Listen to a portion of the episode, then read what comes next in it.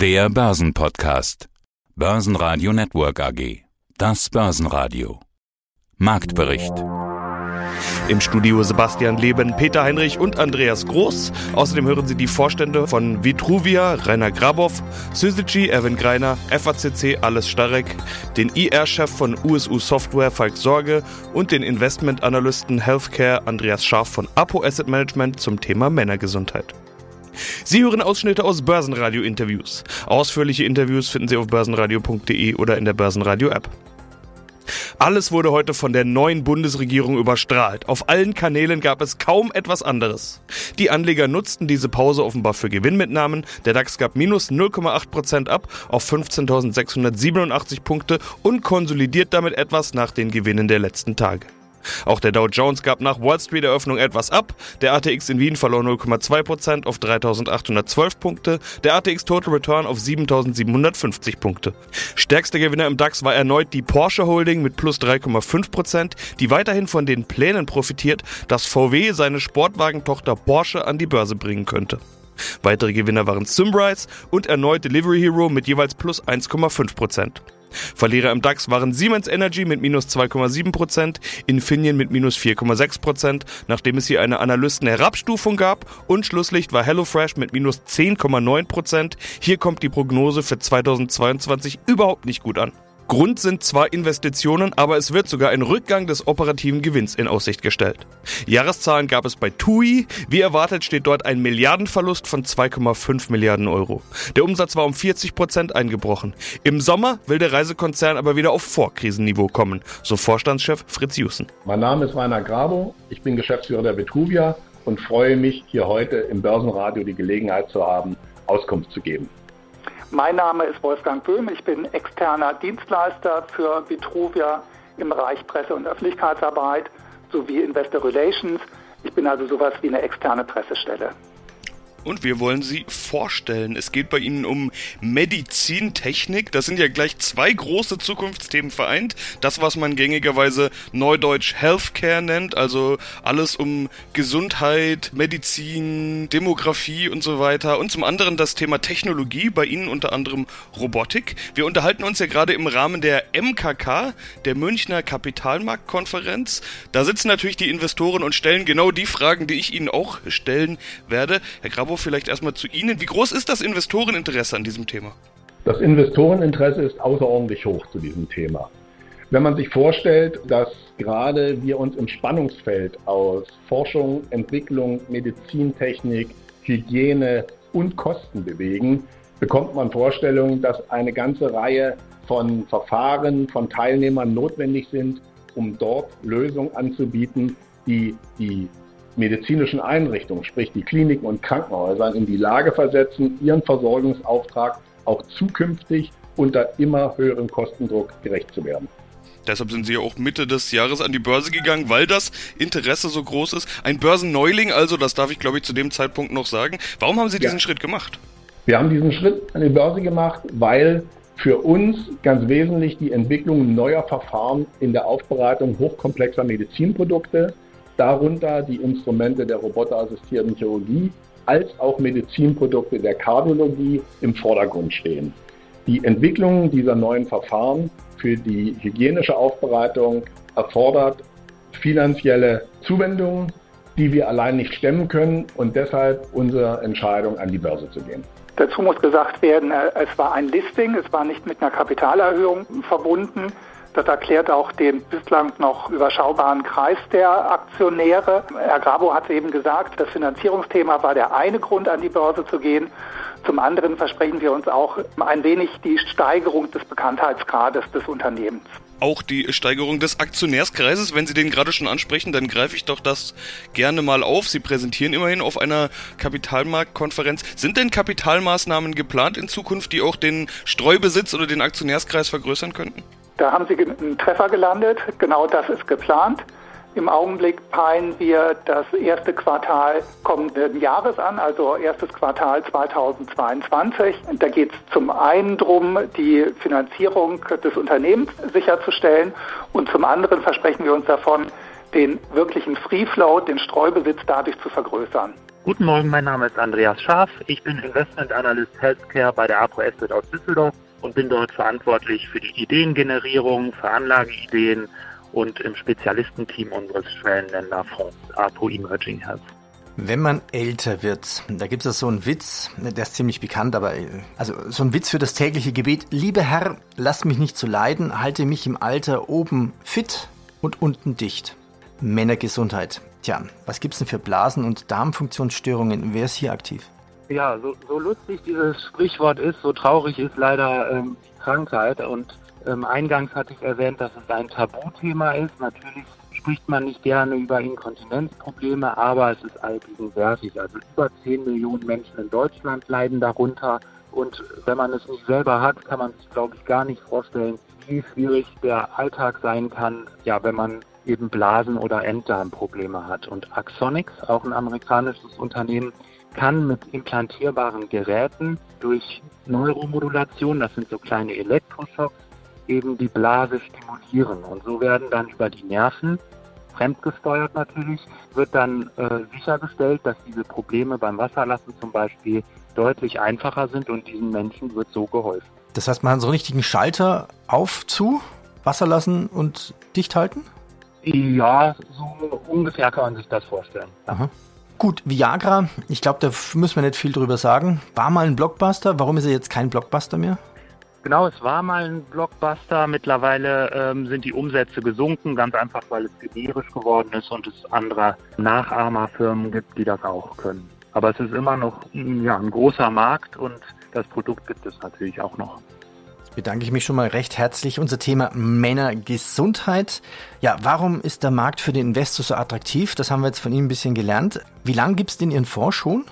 Wir haben mehrere Fonds. Unser Flaggschiff, das ist der APO Medical Opportunity. Den gibt es tatsächlich schon seit 2005 und der investiert sehr breit in den Gesundheitsmarkt. Das sind die vier Subsektoren Pharma, Medizintechnik, Dienstleister und Biotech. Also man hat einen umfassenden eine umfassende Abdeckung des Gesundheitsmarktes und der ist insofern so interessant, als dass er strukturell höher wächst und eine geringere Konjunkturabhängigkeit hat. Das meint, wir haben etwa 5,9 Prozent Wachstum PA.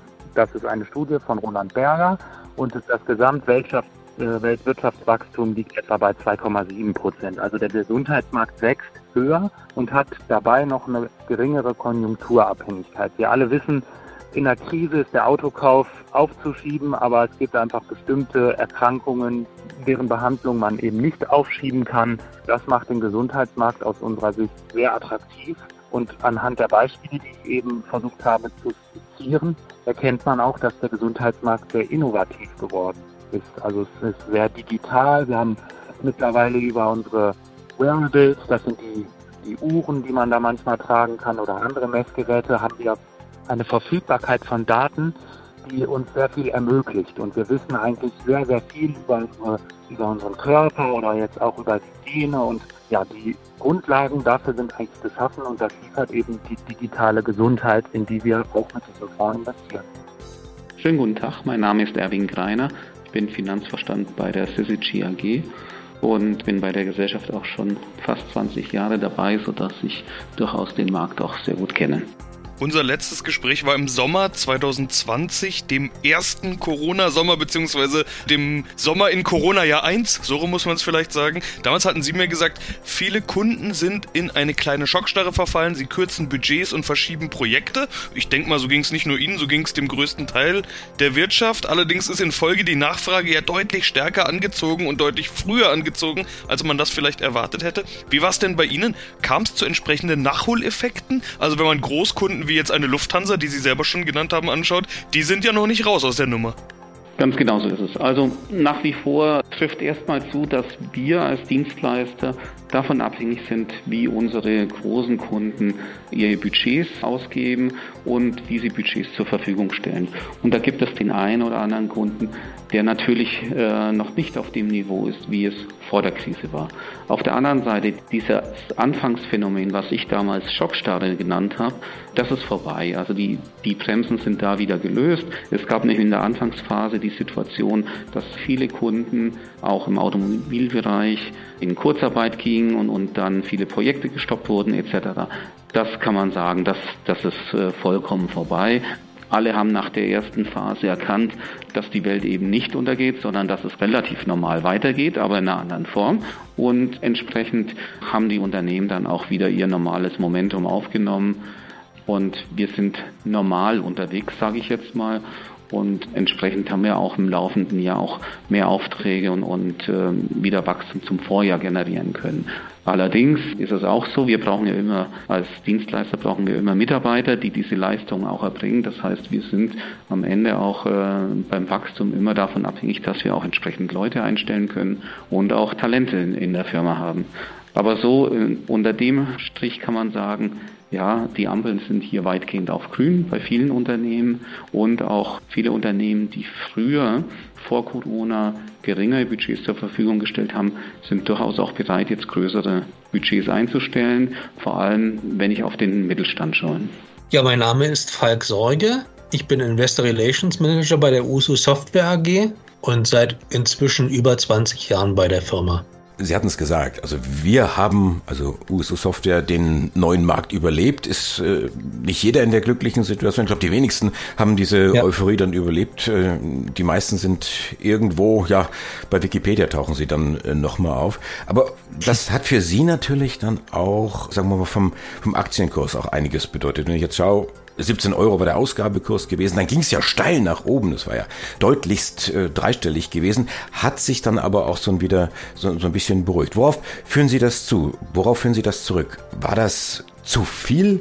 Des Guten damals, diese, das waren glaube ich deutlich über 200 Euro gewesen. Ähm, ähm, sind Sie jetzt in einem normalen Bereich angekommen und sagen, ja, das ist jetzt hier so das, wo wir uns tummeln und wenn ich jetzt schaue, wir sind so bei 22, 23 Euro Ende des Jahres. Kursziele sehe ich bei Ihnen, bei den Analysten so bis äh, 33, 35 Euro. Also ja, das ist ja. irgendwo, das, das ist jetzt vernünftig, aber die über 200 war vielleicht doch ein bisschen zu viel des Guten. Ja, da muss man ein bisschen unterscheiden zwischen der USU und der Open Shop. Die USU ging damals für 17 Euro an die Börse und hat auch nie äh, im Prinzip die 50 Euro über, über, übertrumpft. Wer bei 200 war, war die Open Shop.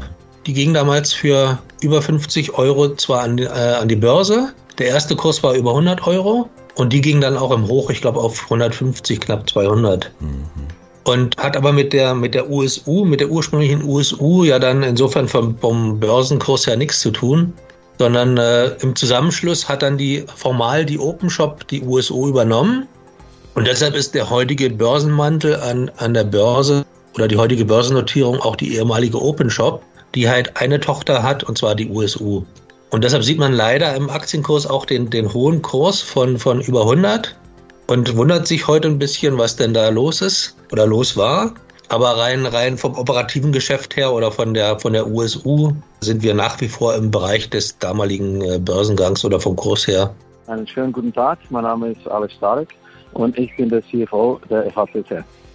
Wir sprechen über das Jahr 2021. Das Thema des Jahres oder eines der Themen des Jahres ist bei Ihnen gar nicht, wie man erwarten könnte, Corona, sondern ein Gerichtsurteil. Ein Schiedsgericht in London hat Sie zur Zahlung von 30 Millionen Euro verdonnert, wie man sagen könnte. Vollkommen überraschend und zur Unzeit, hat Ihr Vorstandskollege Robert Machtlinger dazu gesagt. Ein Schlag ins Gesicht hat mein Kollege vom Börsenradio dazu geschrieben. Wie beurteilen Sie das jetzt, einige Wochen später? Ich glaube, ich würde das genauso beurteilen. Das ist in der Tat wirklich ärgerlich, Schlag ins Gesicht oder vielleicht noch schlimmer. Wir haben in der Tat operativ viel geleistet in den letzten vielleicht 12 bis sogar 18 Monaten in der FACC. Die ganze Crew, die Mannschaft hat sich wirklich reingekniet und viel gemacht, um die Einflüsse von Corona wegzumachen. Wir haben operativ den Boden gefunden oder sagen wir profitabilitätsmäßig operativ den Boden gefunden, haben das Unternehmen so weit restrukturiert, dass wir auch mit 500 Millionen Umsatz quasi ein positives Ergebnis, leicht positives Ergebnis schreiben können und dann sowas. Das ist, wirklich ärgerlich. Aber so sind dann mal Gerichtsverfahren, also sind Schiedsgerichtsverfahren, da kann man nichts machen. Das ist, sage ich mal, normalerweise so, dass man in einem Schiedsgerichtsverfahren versucht, die Mitte zu finden. Äh, hier hat das Tribunal eben halt äh, die Mitte nicht gefunden, sondern äh, sie sehr stark an unsere Gegner angelehnt. Äh, da können wir nichts dagegen machen. Wir müssen mal himmeln und einfach über den Hauptsitz nach vorne schauen. Und wirklich, und das war auch das, was wir der Mannschaft gesagt haben, einfach dieses Gerichtsurteil ausblenden und sich da darauf fokussieren, auf die positiven Sachen, auf das, was wir geschafft haben und, und dann auf den Weg, den wir eingeschlagen einfach weiterzulaufen hat ja trotzdem Folgen für Sie. Sie mussten die Jahresprognose einkassieren. Das Corona-Jahr 1, sage ich mal, 2020 war ein Verlustjahr für Sie. 2021 sollte zurück in die Gewinnzone kommen. Ja, jetzt haut da dieses Gerichtsurteil voll rein. Viele Jahre zurück liegt ja diese Streitigkeit. Das will ich vielleicht an der Stelle mal noch sagen. Ist ja eigentlich gar nichts Aktuelles. Wie schmerzhaft ist das? Also gerade bezogen auf den Gewinn, den Sie sich ja hart erarbeiten mussten in einem besonderen Jahr wie 2021. Ja, wie gesagt, es ist schmerzhaft, das ist, das, das ist richtig, aber da kann man wirklich, wirklich nichts machen. Ja. Ein Bekannter von mir hat irgendwann mal gesagt, worry about things you cannot change. Und das ist in der Tat sowas. Ja. Das ist eine Geschäftsbeziehung, die geht wirklich bis in 2008, 2009 zurück. Und die hat sich halt nicht so entwickelt, wie wir uns das vorgestellt haben. Und daraus hat sich halt eben diese, diese, diese Gerechtigkeit entwickelt. Ja. Da kann man wirklich versuchen, ähm, so schnell wie möglich das Kapitel zu schlagen und nach vorne zu schauen. Börsenradio Network AG Marktbericht